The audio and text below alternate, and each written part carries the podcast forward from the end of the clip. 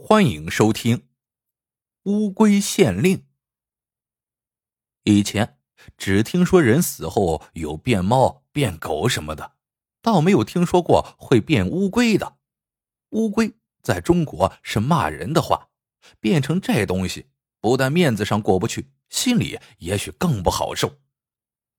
白皮县是个穷县，县令赵德柱到任已经数月，可是什么油水也没有捞到。心里好不失落。这天晚上，赵县令正在房间里唉声叹气，就听见靠墙角的地方似乎有什么动静。蹲下身子一看，发现是一只乌龟。他心里一喜，白皮县这个兔子都不拉屎的穷地方，弄得自己三个月都没有闻到肉香了。这只乌龟，嗨，倒是炖汤的好材料啊！想着想着，便伸手去抓。谁知这乌龟爬的倒是挺快的，三下两下就不见了踪影。他觉得很奇怪，仔细一看，原来墙角有个洞，那乌龟已经从洞里爬出去了。不过让他大吃一惊的是，洞旁边怎么有几粒亮晶晶的东西？拿起来一看，吓了一大跳，这不是金豆吗？他赶紧立起身来，跑出去追。可那乌龟早就不见了，屋墙后面就是河，估计啊是跳进河里了。赵县令小心翼翼的把这几粒金豆捧在手上，心里不禁乐开了花，哈哈，老天可怜我，给我送金子来了。从此没事的时候，他就盯着墙角看，再不就是到屋后的河边去瞧。这一天，他刚来到屋后。就看到那只乌龟正沿着河边慢慢的在爬，一看到有人来，眨眼就没了影，大概呀又跳进河里了。赵县令也不管他去了哪里，只是在河边三番五次的找，果然在他爬过的地方又发现了两粒金豆，感情这是一只会屙金豆的乌龟呀。赵县令将金豆捡起来，从此几乎天天晚上都在这里守着。可让他失望的是，那乌龟却再也没有出现。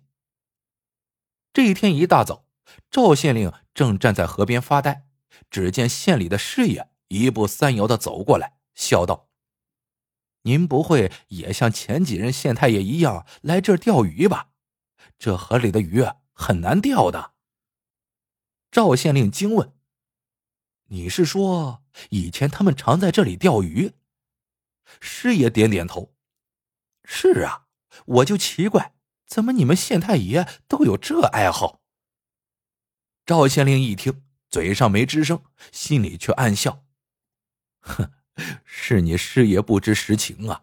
以前的县令哪里是在钓鱼，感情都是在钓那只会屙金豆的乌龟。嘿嘿，这只乌龟没让他们钓成，看来是老天爷存心留给我的了。”于是第二天，他让人找来竹竿和鱼线，就坐在河边下钓，也不准别人看，说是想一个人清静一些，其实是怕人家知道了秘密，把金龟抢了去。就这样，一连数天，赵县令索性连公堂也不上了，天天坐在河边急着钓金龟，可就是一直不见动静，偶尔鱼竿有些拉动，一收线，钓上来的却是拇指大小的小龟。他气得简直要吐血了，走吧，舍不得；继续钓吧，还不知道要钓多久。就在几乎绝望的时候，突然，他手里的鱼竿被狠狠的拉了一下，他急忙提竿，只觉手里一沉，接着一团黑乎乎的东西被提上了水面。啊，是一只大乌龟，正是那只金龟嘞！赵县令大喜，这时。他就觉得有一股力顺着鱼竿在使劲扯他，他想松手，但来不及了，人一下子就被扯进了河里。赵县令有些水性，掉进河里并不慌张，仍旧握着鱼竿不肯放手，只希望能够将金龟拖上岸去。可谁知鱼竿那头的力却越来越大，一直将他拖到了河心。他这才觉得有些异常，一只乌龟。怎么可能有这么大的力气？会不会是个怪物呢？一想到怪物，赵县令就害怕起来，他急忙放开鱼竿，想游回岸上，可那鱼竿却偏偏像粘在他手上似的，甩也甩不开。赵县令想喊救命，那鱼竿突然往下一沉，他还没来得及喊出口，人呢就被拖到了水底。赵县令心里一沉，睁开眼睛，只见水下的景物异常清晰，可他往自己身上一看，却不禁吓呆了。自己的两只手已经变成了乌龟的一双前脚了，自己的身上竟然背着厚厚的龟壳，那根鱼竿不知何时竟变成了一根细细的鱼线，正缠在自己那双龟脚上。赵县令又害怕又着急，这到底是怎么回事啊？没一会儿，赵县令又被拖出了水面，有只大手将他轻轻一抓，嚷道。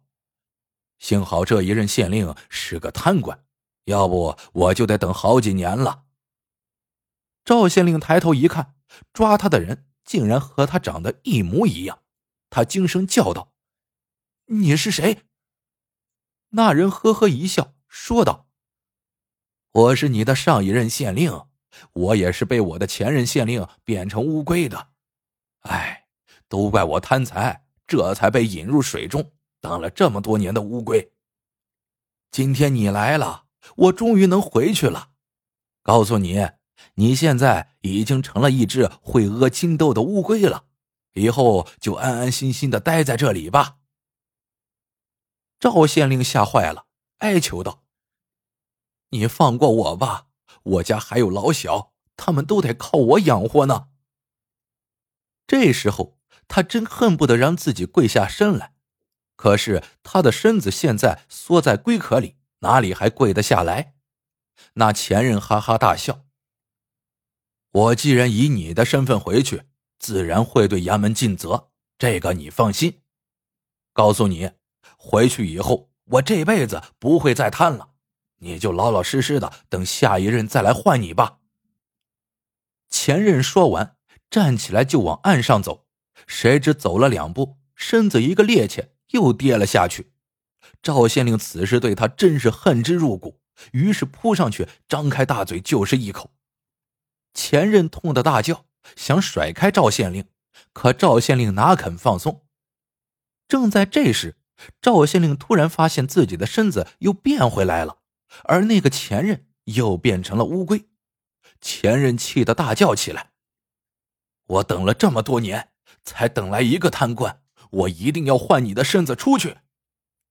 眼看前任乌龟龇牙咧嘴的又要向自己咬来，赵县令急忙用力一甩，将他丢入水里，自己火烧屁股般的迅速爬上岸来。前任浮出水面，拼命大叫：“你跑不了！你让我没法回到世上，我这辈子跟定你了！